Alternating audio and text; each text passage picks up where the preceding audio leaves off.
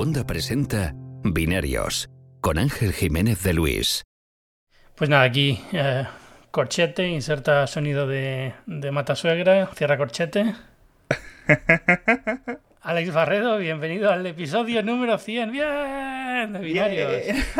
Cuatro años ha costado. Bien hallado.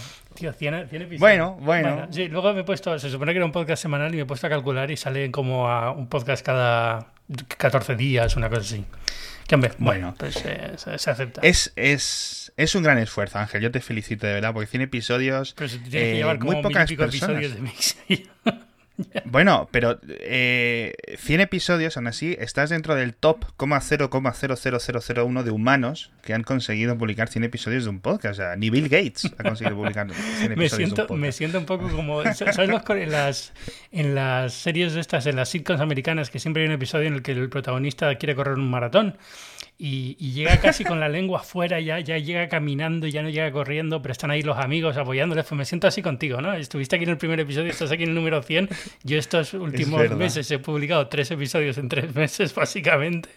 Y, pero bueno, me hace ilusión que estés aquí en la línea, en la línea, te voy a decir de meta, pues se supone que el podcast seguirá, pero bueno, voy a parar ahora en verano y volveré en, volveré en septiembre. Eh, no, no, no tiene sentido seguir publicando ahora porque siempre en verano se, se baja mucho la actualidad y tampoco hay mucho que contar, así que nada.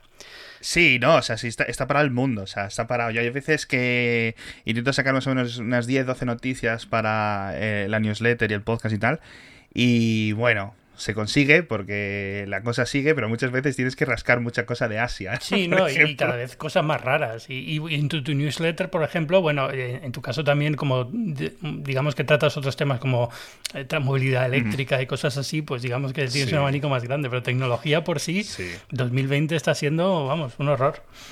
Eso es verdad. No sé. Ya, ahora se supone que, bueno, a ver, a ver, no voy a estar grabando cuando se presente el Galaxy Note, pero bueno, tampoco creo que vaya a ser una cosa. Mm, Yo no, no pienso que vaya a cambiar o que vaya a girar muchas cosas. No, exacto. O sea, es que es, es muy raro este año. Está, está, estoy entrando en una depresión rara con esto. Bueno, no voy a decir depresión porque siempre queda muy feo decir depresión cuando hay gente que tiene depresión de verdad, ¿no? Estoy más en un funk que dicen aquí, un poco como ah, cansado un poco de todo. Pero bueno. Eh, no solamente son 100 episodios de binarios, creo que también he hecho 19 de Periodista del Mundo. O sea que Wow, es, es semana, semana doble de aniversario. Wow. Madre mía, 19, 19 años. tío. años, tío. Es que. Ostras, tú. es un montón. Yo estuve en la vanguardia como tres años, tres años y un mes, algo así. Mm. Eh, no sé si. Sí, más o menos, eso es lo que creo. Y, y ya pensaba, dije, bueno, ya, ya he hecho mi cupo aquí. ya luego otra cosa. No, Pero madre mía, 19. 19. tío, wow. Y- y todavía recuerdo cuando yo iba las primeras veces, eh, cuando ya empecé a trabajar de, digamos, empecé como becario en el mundo. Estaba todavía en el último año Ajá. de carrera, pero bueno, fue eso un- una práctica de verano que acabó Ah. convirtiéndose en una colaboración. Y, y, y- y recuerdo cuando me tocaba ir a una rueda de prensa, a un viaje, lo que sea, y siempre era como el niño, Sí. el niño, el niño, el niño, el niño. Ahora cuando voy a los viajes soy el más viejo de todos. Sí, sí. Bueno, siempre hay alguno más por ahí, pero yo, yo eh, no, no he hecho de menos muchos de los viajes de prensa, porque eh, obviamente, pero- bueno, ahora ya es que no hay, pero eh, en general ya no voy a tantos como cuando en la vanguardia. Pero hay algunos que sí, y sobre todo el, el rollete este de juntarnos 5 o 6 o 20 o 30, ¿no? Está bastante guay, la verdad. Pero 19 años, fíjate, la gente- tus oyentes más jóvenes estarán flipando. Dice, ¿y esta gente sale de la universidad, va a un- hace un, un curso de becario y le dan un puesto fijo? ¿Cómo funciona Bueno, yo eso? nunca he tenido puesto fijo, yo soy colaborador realmente, pero... pero Bueno, vale. sí, pero, pero la cuestión e- era otra época, ¿vale? Era otra época. de- Sí. Para hacerte una idea, recibíamos las notas de prensa por fax y por correo Uh. y las fotos en una diapositiva para escanear. Las fotos de producto y estas cosas que ahora lo piensas y dices, Dios Wow. mío. Porque claro, era todo, o sea, en lo que es la versión digital, que el, el mundo del país, etcétera, fueron muy, muy innovadores Sí. con respecto a. Yo me acuerdo de mirarlo y, y leer sobre la web del país, porque no tenía ordenador, ¿no? El ciberpaís, el mundo, ¿cómo era? Eh, Retina o eso, eso lo habéis reutilizado. Ariadna. Esa- Era Ariadna. Ariadna, es donde eso yo empecé. es, yo empecé es. realmente en Ariadna. O sea, el Ariadna, el suplemento físico, el suplemento que, se era, Ujú. que era como el ciberpaís del mundo, ¿no? El- los jueves se publicaba y era sobre, sobre tecnología.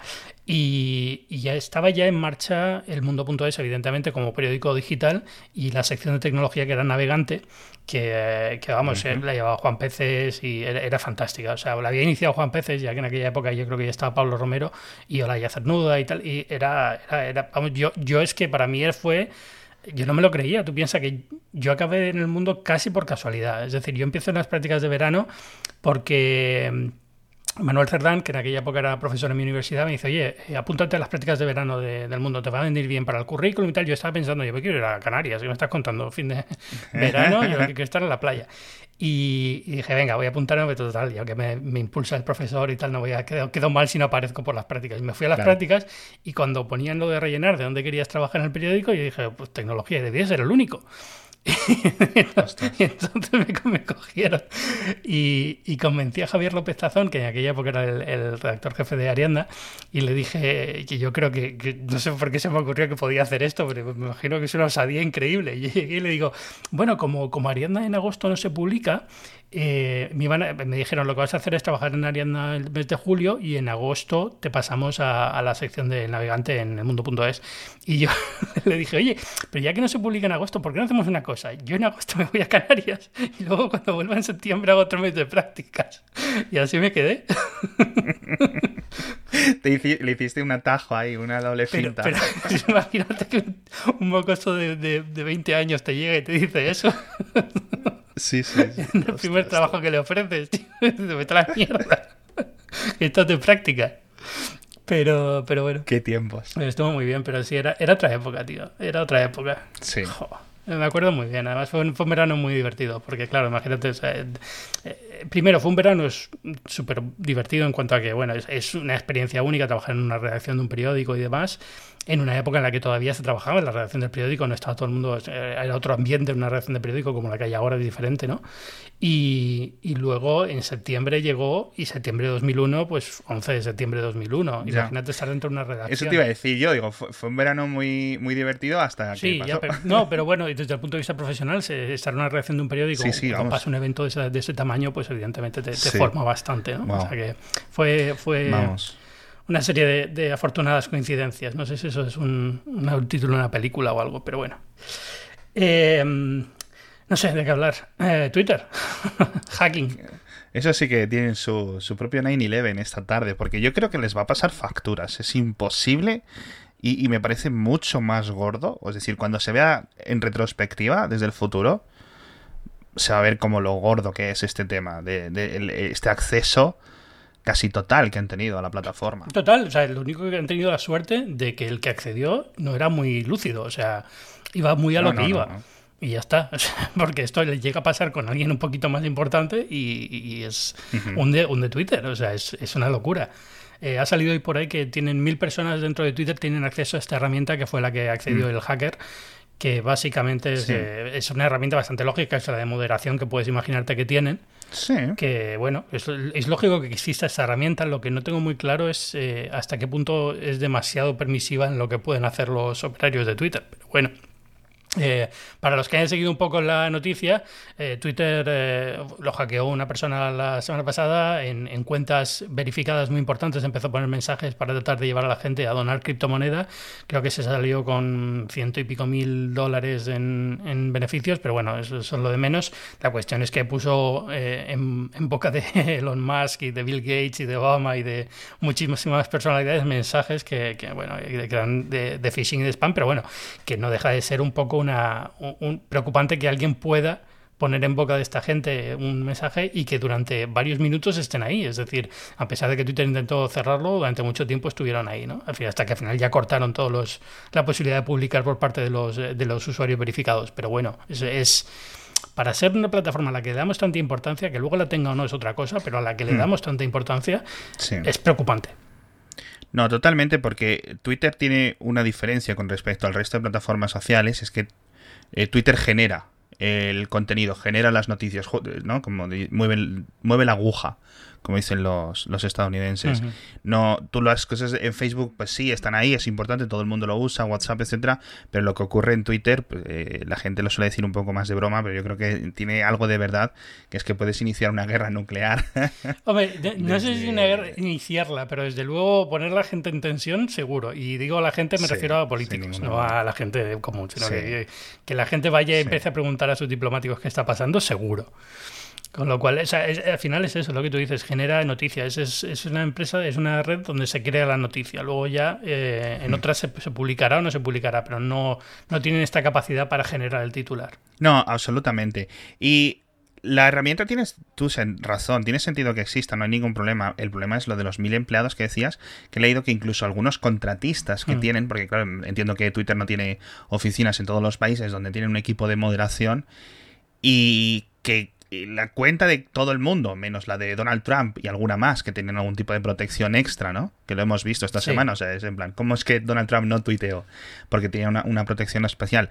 Estén a un reseteo de correo de publicar cualquier cosa o de acceder a la cuenta completa, es decir, claro, una vez que entras en esa cuenta, tú la ves como la tuya o la mm. mía, puedes ver los mensajes privados y ahora ya se sabe que han nacido los mensajes privados, que me parece obviamente lo más grave, aunque eh, espero que cuando se salga la lista de quién de estos mensajes o de, qué personas se han accedido, pues espero que no sea muy grave o que sean las cuentas de sus amigos o la de una exnovia o no sé qué. Tal. Han sido, sí, 36 personas y probablemente no se utilicen. Yo no creo que nadie en su sano juicio utilice Twitter para decir nada especialmente sensible, aunque sea un mensaje privado, porque los mensajes privados yo, primero, no son mensajes privados, son mensajes directos, que es una cosa diferente a privado, y no están ni cifrados ni nada. O sea, es decir, nadie se puede estar tomando esta herramienta como una herramienta de mensajería secreta, por así decirlo, ¿no? Eh, si lo está haciendo, tiene un serio problema de, percepción, porque no es una herramienta buena para eso.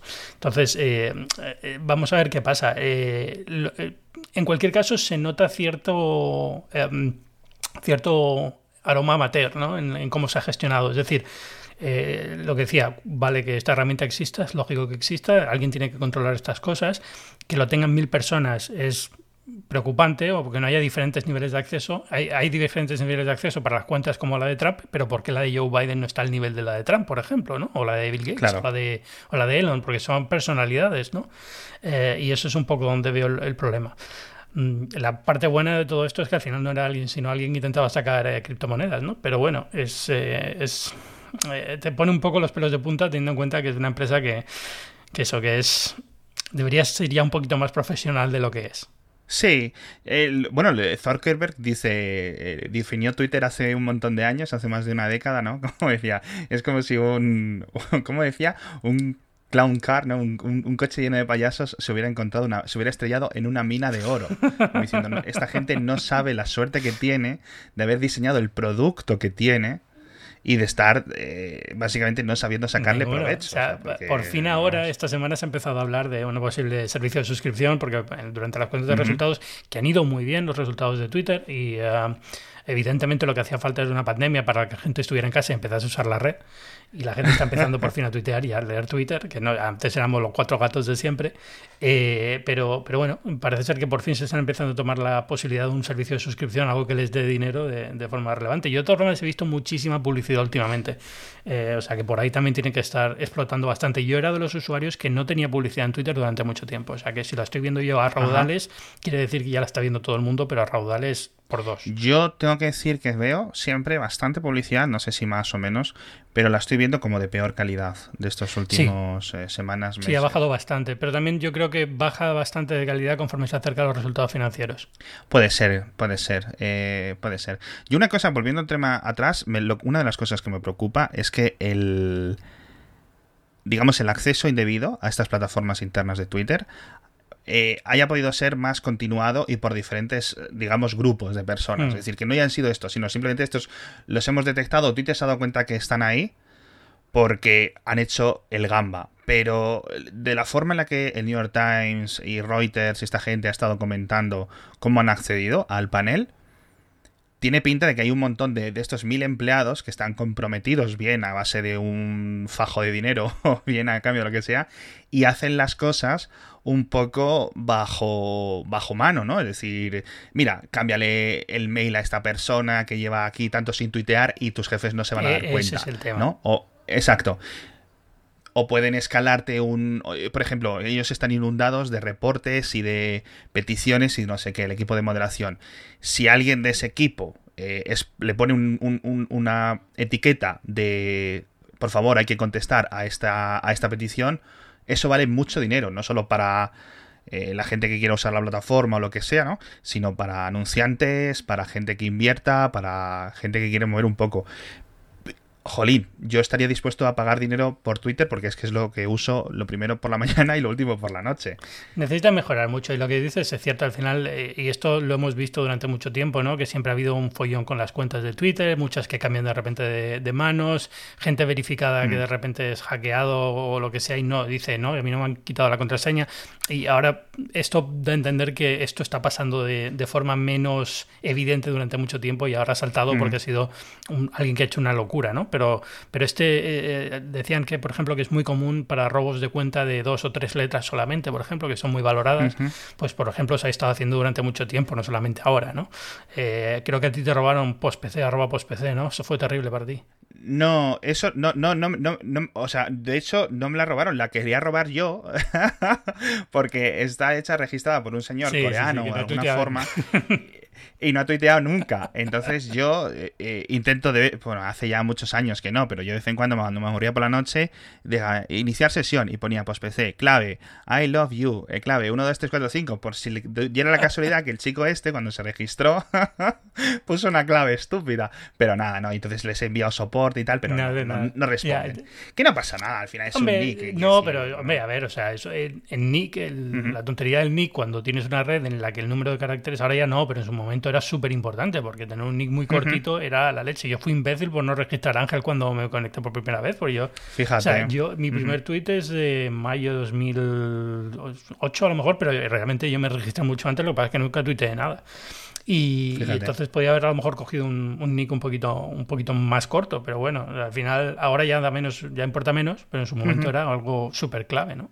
Sí, no, sigue siendo como una especie de superidentidad, porque tus URLs o tu dirección en Instagram, o sea, para los jóvenes Instagram y si te mueves en Instagram, tu dirección de Instagram también es muy, muy, muy cotizadas, estas, Mm, sí estos arrobas y no, en- porque en al Instagram. mismo tiempo te ves los la gente que acaba siendo viral y súper importante y a veces tienen unos nicks que son de completamente de Sí, evidentemente no, no, no, llegaste eso- ni eso- a tu nombre con cinco cifras detrás. Estás ya en nivel de, de sí. dejadez. O sea, eso, exacto, eso existe, pero también hay un, un mercado de compra-venta y de intento de sí, sí, sí, hackeos de, de este tipo de cuentas en Instagram. Y, y- y obviamente yo creo que Facebook tiene un, un mejor equipo de seguridad en este aspecto. De hecho, una vez, volviendo a sacar a Zuckerberg, dice, gastamos nosotros más en seguridad y en privacidad que todo el presupuesto anual de Twitter. Y tú lo miras y dices, ostras, es que es verdad, o sea, son tan diferentes en tamaño que es, es, es, es increíble, tío. Sí, no, no tiene nada que ver, pero, pero bueno. No, fíjate, ahora hablando de lo de... Me ha pasado últimamente que no he podido conseguir mi nick en, en TikTok, concretamente.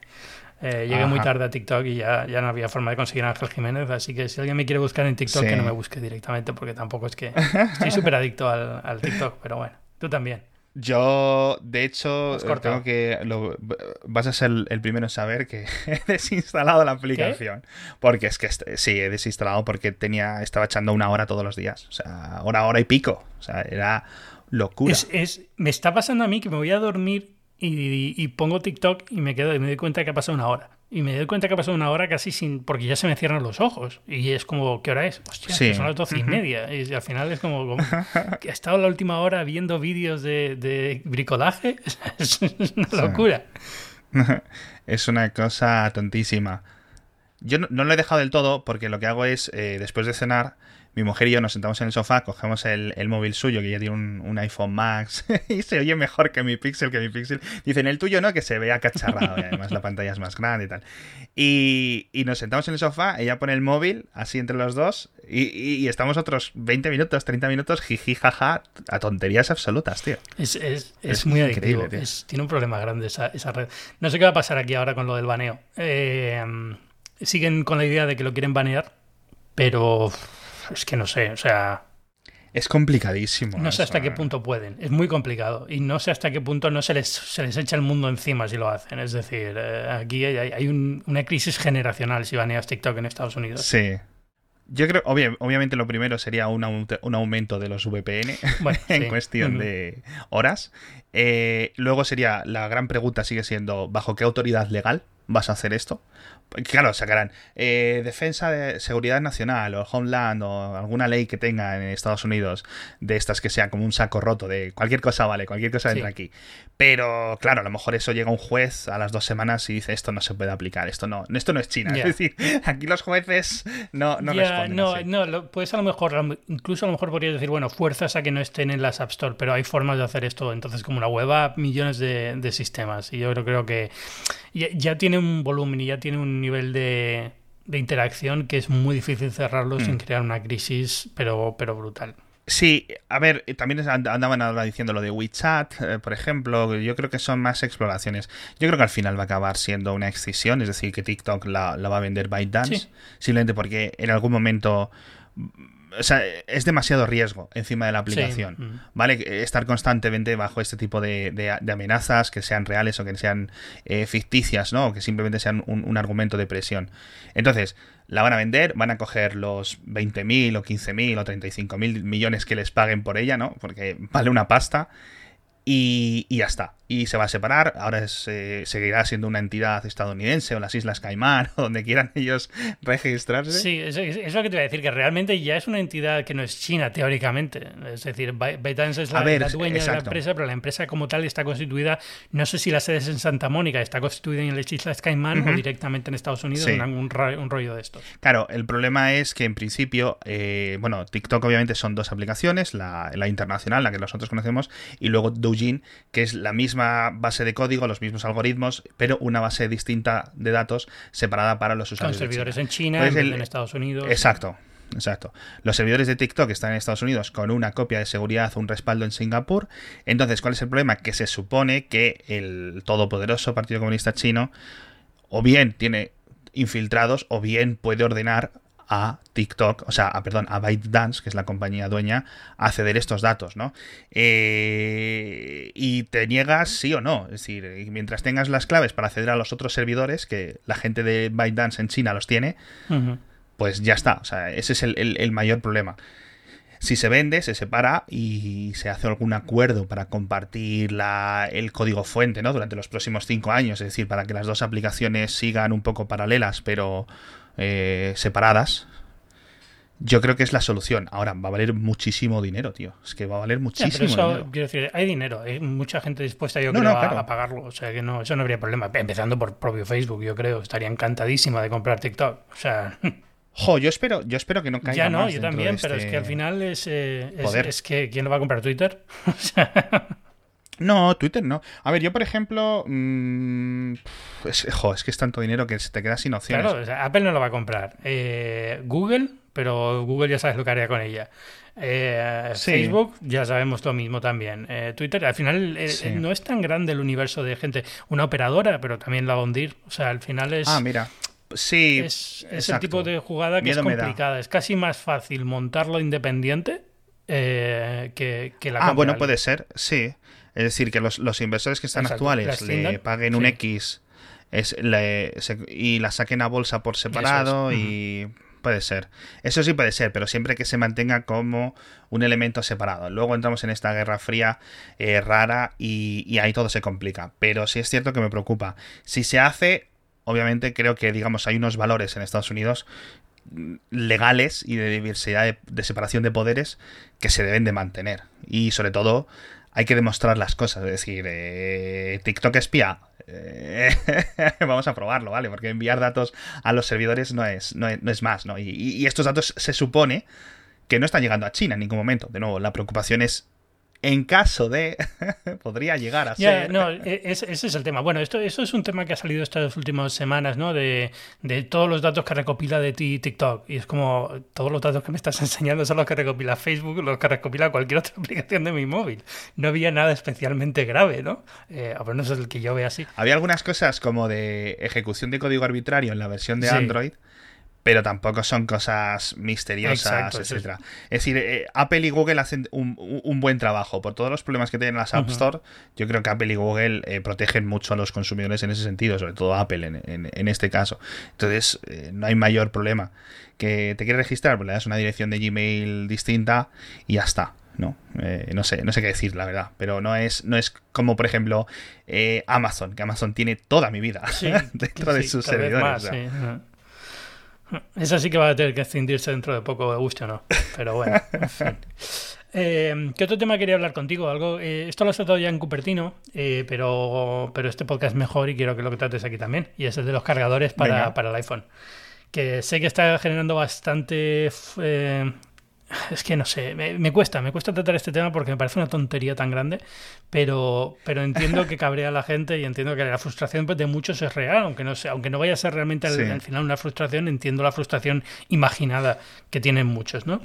Y es básicamente la idea de que este año los iPhone vienen sin cargador, que probablemente sea cierto porque si hemos empezado a escucharlo ya es porque hay una filtración interesada por medio, porque es una forma de suavizar el golpe, hemos tenido esta semana el anuncio de nuevo, del nuevo proyecto de Apple de, de, 2030, de que todos sus productos tengan cero impacto en, emisión de CO2. Eh, evidentemente todo va por ahí, ¿no? Y es un poco la, un nuevo pilar de comunicación que van a usar mucho este año, que es el del, el del medio ambiente, y por ahí pueden colar que no venga un cargador. Eh, no sé cuál es tu opinión sobre esto, pero es que ya te digo, para mí es es como un no tema, que es un tema y hay que tratar, pero que es que cansa mucho porque es como, es que ni siquiera me puedo poner de parte de, la otra parte, ¿no? puedo ponerme en el papel de alguien que, es, que está súper ofendido porque su teléfono no vaya a tener un cargador cuando tiene cinco en casa. Claro, al final es un tema, es lo que dices tú, súper complicado. Entonces, eh, entramos en el hipotético de que no lo traiga. ¿Vale? Eh, has pagado una pasta, sobre todo la gente que haya pagado. Yo entiendo que a lo mejor es posible que los iPhone 12 no lo tengan y los iPhone 12 Pro sí lo tengan. Sería, puede ser rizar el rizo, ¿no? de las suposiciones.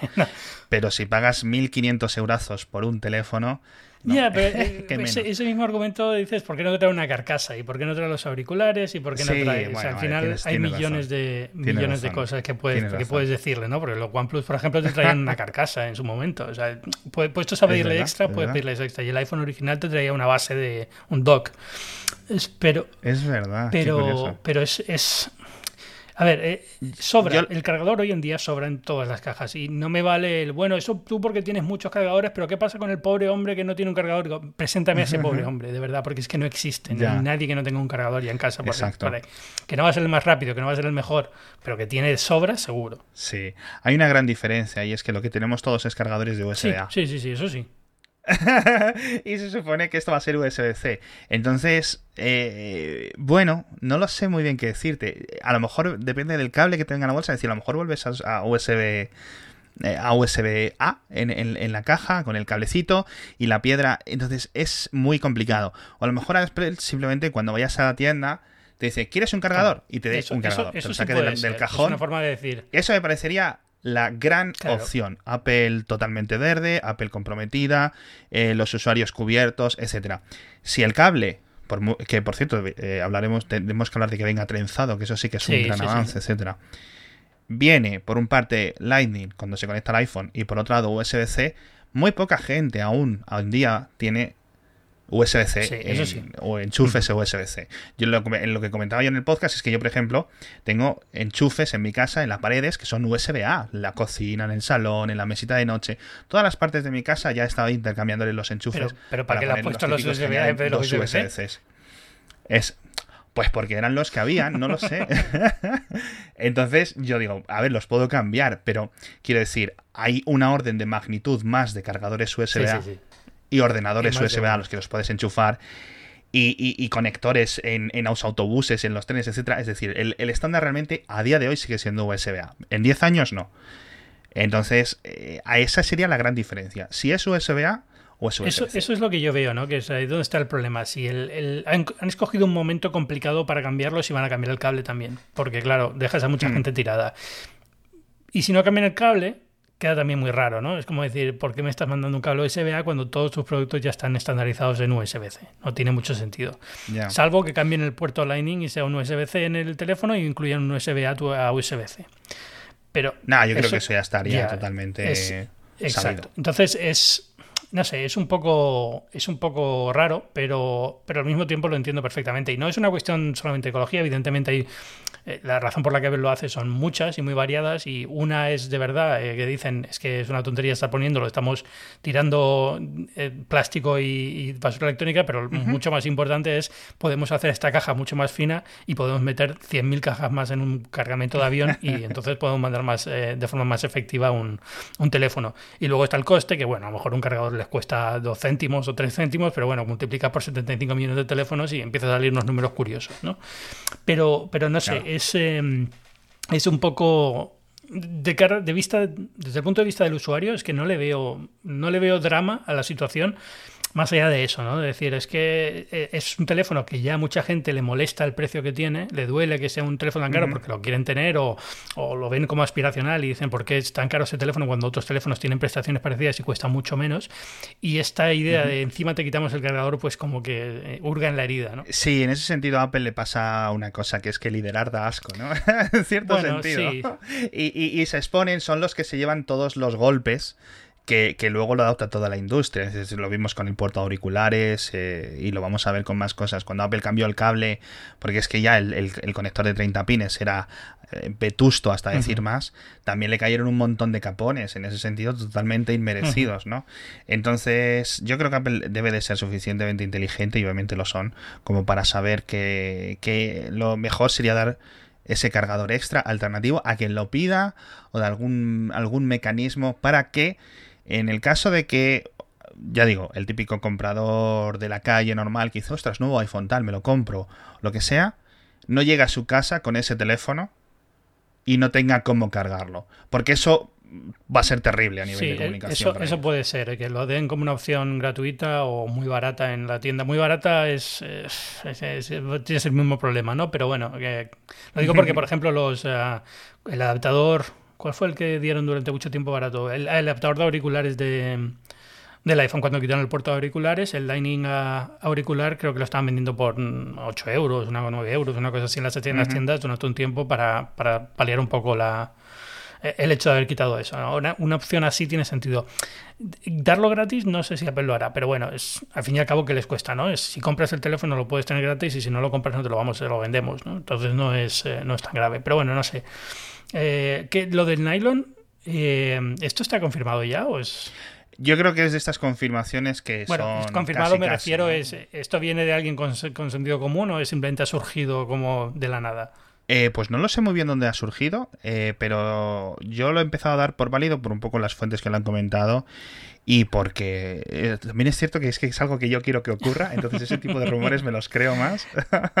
Pero sí es cierto que, o sea, yo hace un montón, un año o algo así, que todo lo que compro de, ese tipo de cables que son ese, al peso los compro en mi casa, son de nylon. Y es que es una absoluta sí, eh, superioridad. Sí, a ver, o sea, son resistentes. Eso es lo que no tienen los cables de, Apple. aquí hay un tema de, los cables de Apple que también se puede hablar largo y tendido y una de las razones por las que son tan malos los cables de Apple es precisamente razones medioambientales. Eh, no utilizan fetalatos en los plásticos y, entonces que eso es, un componente que se suele usar para, hacerlos más flexibles y entonces son más rígidos que los cables normales y, se rompen con más facilidad. ¿no?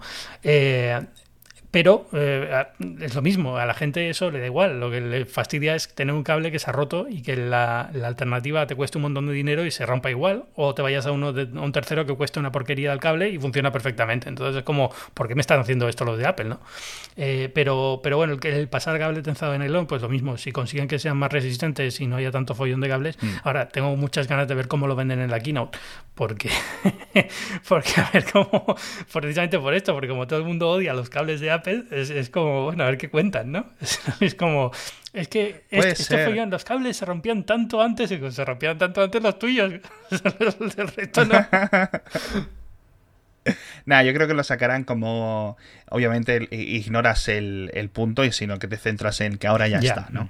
Entonces, esa, ese rollo más eh, giro de 180, giro positivo de las cosas va a estar así. Apple al final tiene un, tiene un concepto y, el, mayor competidor de Apple sigue siendo ella misma. Si, si Apple eh, es. Cuando ya eres el puesto número uno, dices, no puedes ir a más, ¿no? Entonces tienes que competir contigo mismo. En ese sentido, pues a lo mejor el paso al nylon, si llega ahora bien, si llega hace cinco años, mejor, ¿no? Porque con el tema del puerto auriculares, con el tema del cargador, con este tema de nylon, Apple arrastra el resto de la industria porque es la que marca el ritmo, ¿vale? Entonces, eh, veremos cómo otros fabricantes abandonarán el cargador, otros fabricantes abandonarán el plástico y se pasen al nylon o a esta cobertura, etcétera, y yo espero que cada vez pues llegue más cosas, ¿no?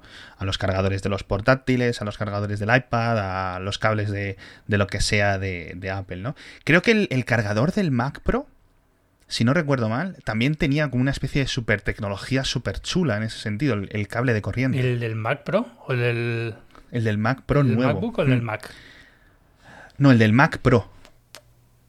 Buena tecnología. Un, uno negro, o sea, el cable que va a la toma de, a la fuente de alimentación tenía como una cobertura ah, especial que era de unas sí, puede ser, deliciosas. puede, ser, no sé, a ver, ellos han utilizado cable trenzado a veces para algunos. El HomePod, por ejemplo, tiene un cable trenzado que no se puede separar del mm, producto, pero es mucho más bonito. Cierto. Y es más resistente. Sí, estoy mirando la misma. evidentemente saben hacer cables con algo que no sea plástico, ¿no? Pero y lo han hecho en alguna ocasión, pero es, eh, es, es, es, raro, ¿no? No sé. El, uh, pensaba que decías los cargadores porque ahora vendrán con el con GAN, ¿no? Con, el, con lo del galio, lo que sea, no sé cómo se llama la fórmula, pero bueno, es estos cargadores que pueden ser mucho más pequeños ahora, ¿no? Entonces, imagino que también parte de todo esto es que van a poner uno el, cargador que van a vender a partir de ahora como accesorio va a ser un cargador GAN mucho más eficiente, pequeño y mejor.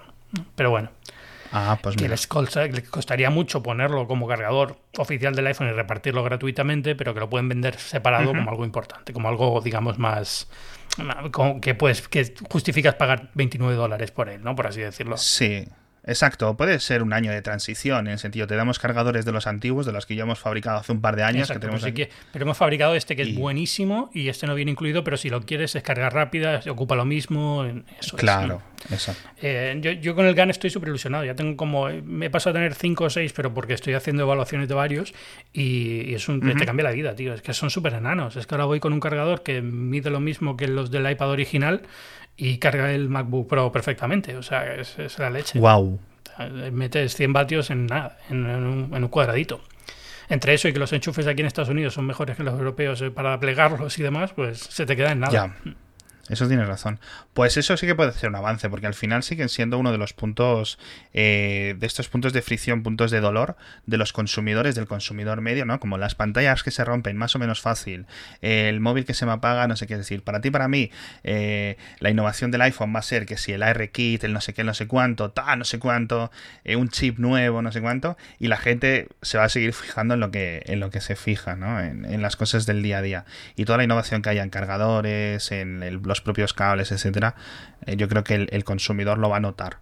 Bueno, a ver qué pasa aquí en septiembre. Va a ser un, septiembre también atípico. No creo que vaya a haber keynote oficial eh, presencial. seguiremos con, con evento eh, virtual, pero bueno.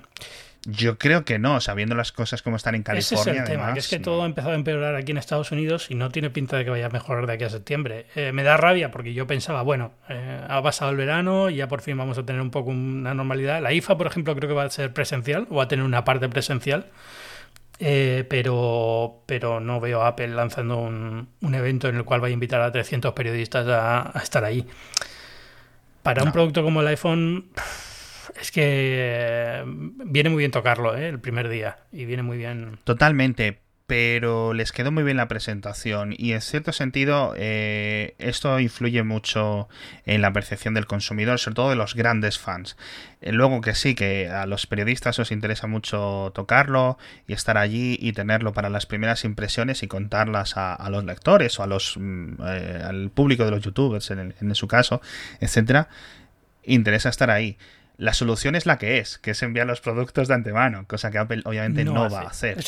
Entonces. Puede pues, hacerlo. O sea, no, no, nos lo da de antemano. Eh, normalmente todos los años hay un grupo de periodistas que lo tenemos una semana antes de que oficialmente se lance. Ya se ha mostrado pero lo tienes un poco antes. Y alguna, en alguna ocasión ha hecho alguna cosa de, de mandarlo un poquito antes con, con, embargo, para algunos productos muy concretos. Pero bueno, a, a, no Exacto, pero el iPhone siempre el iPhone, es sí. presentación y luego, y luego, ya. Luego, todo el mundo lo ve a la vez, ¿no? Por así decir, que todo el mundo que fuera de Apple lo ve a la sí. vez. Eh, eh, no sé, yo te digo, yo tenía la ilusión y la esperanza de que, bueno, en septiembre, esto la tenía en abril, evidentemente ahora ya, no sé si siquiera si voy a poder volver a España en verano. Eh, y, y, tenía la ilusión de que, bueno, para septiembre más o menos podría retomar algo de normalidad. A lo mejor no iba a ser un evento tal cual los de siempre, pero por lo menos ir ahí, uh -huh. ¿no? Básicamente echo de menos viajar y estar en un avión y en un hotel. Eso básicamente es, es mi, mi, problema, que echo demasiado de menos el, el avión. Sí, la verdad que en ese sentido, yo creo que eh, los viajes y estos desplazamientos y el poder conocer gente tan interesante, que a mí es una de las cosas más chulas, y poder ver cosas tan en primicia tiene que ser, o sea, y sigue siendo ¿no? una de las mejores cosas de, de este tipo de trabajo. Sí, no, y, y al final es eso, es decir, aunque el trabajo no sea especialmente glamuroso, atractivo ni paga muy bien, el de periodista te da una serie de privilegios únicos y uno de esos es eso, ¿no? En mi caso, si me gusta la tecnología, tengo acceso a la tecnología antes que nadie de una forma mucho más presencial, puedo hablar con la gente que está detrás, enterarme por qué toman ciertas decisiones y eso para mí tiene un valor que es enorme, ¿no? Y es por lo que soportas muchas veces la otra parte de la profesión. Uh, no sé, no me queda mucho que contar, quería hablar un poquito del OnePlus Nord, pero creo que tú y yo lo hemos probado la misma cantidad de tiempo, que es cero, ¿no? O lo has... Cero vale. patatero, efectivamente. Eh, bueno, yo creo que de todas formas es uno de las un viaje que le un, no como es un, un, un, cambio del rumbo, mira al norte o apunta al norte otra vez, eh, lo que hemos comentado todos eh, del OnePlus, porque los dos últimos años se les había ido un poco la perola. Siguen siendo casi mis teléfonos favoritos con Android, porque es una delicia poder uh -huh. usarlos. Eh, la cámara es la que es, a mí me siguen gustando más las de los Pixel, etcétera, los iPhone, obviamente, etcétera. Y durante un montón de tiempo les han faltado un punto, por ejemplo, la resistencia al agua siempre era su punto débil, pero claro, te costaba la mitad que un Samsung equivalente. Sí. y, y, era muy difícil no recomendarlos. Entonces, bueno, pues el iPhone, el, el OnePlus 8 era un muy buen producto, el iPhone 8 Pro ya, eh, perdón, el OnePlus 8 Pro era un gran producto pero se iba de precio para la mayoría de mortales. Entonces, eh, yo creo que aquí han tenido un compromiso bastante inteligente. Le han quitado un par de cositas, el procesador este que ahora es gama media alta, bueno, como queramos definirlo, sobra. pero 5G. Exacto. Y le han quitado la resistencia al agua. Y el carga inalámbrica. Y la carga inalámbrica, exacto. Que son cosas que, digamos, se pueden entender para reducir el precio a más de la mitad, ¿no? Bueno, un cambio en pantalla. Todo es, es el precio, es que se queda, son 399 lo que va a costar. Es que uh -huh. es, es, ridículo. Sí. Es verdad que llega un año en que Apple tiene el iPhone SE, pero bueno, eh, que está, ha funcionado muy bien. Por lo menos se supone que sí, está funcionando muy bien. Pero bueno, para ese es verdad que es un público diferente, yo creo que el que va al, al, al, al va a ir al One, a OnePlus Nord. Pero bueno, es eh, lo que tú dices. A mí me cuesta mucho recomendar nada en Android que no sea un, un Pixel, porque es, es un tema uh -huh. de de comodidad profesional, ¿no? decir, bueno, si recomiendo un Pixel, yo sé que nadie se queda descontento, mientras que si recomiendo otra cosa, vete a saber, ¿no? Es un poco un, un campo de minas. Claro. Es verdad que OnePlus es bastante sólido, pero bueno, es, eh, es, es dentro es, es, verdad que lo que lo que tú dices, dentro de lo que es el mundo Android, evidentemente para mí es, es más más fácil recomendar un OnePlus que recomendar un Guioni o cualquier otro. no, no, absolutamente. Por encima de Samsung. Incluso Samsung últimamente. Por encima de lo que tú quieras. Sí, sí, sí. No, no, no. Yo, o sea, yo para mí es. Eh, por ejemplo, la experiencia de un Samsung es muy buena. Por ejemplo, en, en, un montón de cosas. El hardware es fantástico. Lo que es la presencia de una mano, de, ya está muy bien. Eh, pero para mí los OnePlus están un, un, punto por encima, sobre todo teniendo en cuenta el precio. O sea, eso es absolutamente. El OnePlus Nord tiene una curiosidad y es que en Europa es más barato que el iPhone SE que comentabas, pero en Estados Unidos el iPhone SE es más barato que el que en OnePlus Nord. es que el iPhone SE no vale nada. El iPhone SE aquí está arrasando. Es que al final es eh, es que el público que no tenía iPhone en Estados Unidos básicamente era un tema de precio y, y, y evidentemente hay gente que prefiere Android, pero digamos que el, entre el gran común del consumidor sí. no es lo normal, ¿no? Y, y entonces sí. eh, era, era, lo que faltaba, ¿no? De gente, muchísima gente, adolescentes, eh, niños, eh, gente a la que no le comprabas un iPhone porque era un producto muy caro, tenían que esperar a heredar uno que ahora tienen uno. Entonces eh, está, está, no han presentado todavía resultados trimestrales, pero imagino que habrá ayudado bastante a, paliar el efecto del coronavirus, que va a ser duro, ¿no? A Apple le va a pasar bastante factura, pero bueno. Eh, por lo que han salido las consultoras de venta de teléfonos, el iPhone SE es un poco lo que está eh, parando la sangría de, venta de teléfonos para Apple.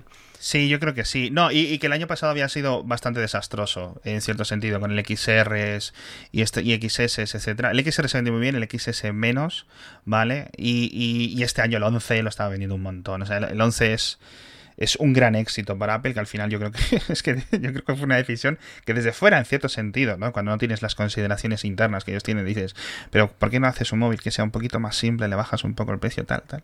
Y el 11 es una máquina de batería que es imposible de matar y está ahí y está tirado para la mayoría de consumidores y luego, por ejemplo, en Estados Unidos te lo subvencionan las operadoras y aquí es que lo puedes encontrar 100, 150 euros más barato en cualquier tienda normal, no, no escarbando por ahí en un foro oscuro de internet, sino en, cualquier gran comercio lo tienes mucho más rebajado. Y el iPhone SE, pues. Sí, yo cuando estuve probando el iPhone SE, lo único que me di cuenta es que yo pensaba, digo, bueno, qué bien, por fin, ahora si se me rompe el iPhone, me puedo comprar un iPhone sin tener que um, arruinarme, ¿no? Hasta que llegue el siguiente, lo que sea, ¿no? Puedo tener algo que me, me haga aguantar un par de meses. Pero sí. si ya estás acostumbrado a Face ID, es muy difícil volver al botón. Muy, muy difícil. Mm. Me costó horrores. Entonces, bueno, el iPhone 11 tiene ese punto que es, bueno, pues por, por 200 euros dólares más, eh, lo mismo te puedes permitir un iPhone 11, ¿no? Y ya te quedas más tranquilo. Entonces, están en un buen momento en cuanto a gama de, precios y asequibilidad, por así decirlo. Es que, si te fijas, eh, si hubiéramos grabado este podcast la semana pasada, estábamos en una situación en la que Apple era más barata que OnePlus, que era algo que se lo dices a alguien de 2016 y, se le explota la cabeza. Es, decir, qué locura, ¿no? Y encima con ese gran procesador que le da sopas con onda a, lo que mete OnePlus, ¿no? O sea, es ridículo, ridículo. Bueno, no te quiero quitar más tiempo. Eh, nada, que hablaríamos en, octubre seguramente, en septiembre octubre en algún momento hablaremos, ah. pero muchísimas gracias por estar aquí, Alex Barredo, eh, responsable de Mixio, responsable de Cupertino, de Elon, el podcast de Elon Musk. Mm, ¿Qué más? Kernel, exacto. entrevistas. Es que podemos seguir aquí toda la tarde. Primer invitado a Binarios y eh, también aquí invitado al, episodio número 100. Muchísimas gracias por venir. Muchísimas gracias a ti por invitarme. Siempre, siempre, siempre, siempre me hace muchísima ilusión, la verdad. Habíamos 10 meses hacía la última vez que hablamos para, para Binarios. justo he abierto Skype y me lo he recordado, porque como ahora hablamos por Telegram y yo casi siempre, ya no usamos Skype para nada. Pero, pero bueno, así que nada, eh, no pasará tanto tiempo hasta la próxima, te lo prometo. ¿Vale? Muchas gracias, Majo. Vale, y ya sabéis quién soy yo. Yo soy Ángel Jiménez de Luis. Esto es Binarios. Es un podcast semanal que da la casualidad que se publica cada 14 días de media eh, de tecnología, eh, que acaba de cumplir 100 episodios y que va a parar ahora este verano, pero que vuelve en, en, octubre, en septiembre, cuando tengamos un poquito más de actualidad tecnológica. Muchas gracias por estar ahí y nada, nos escuchamos pronto. Adiós.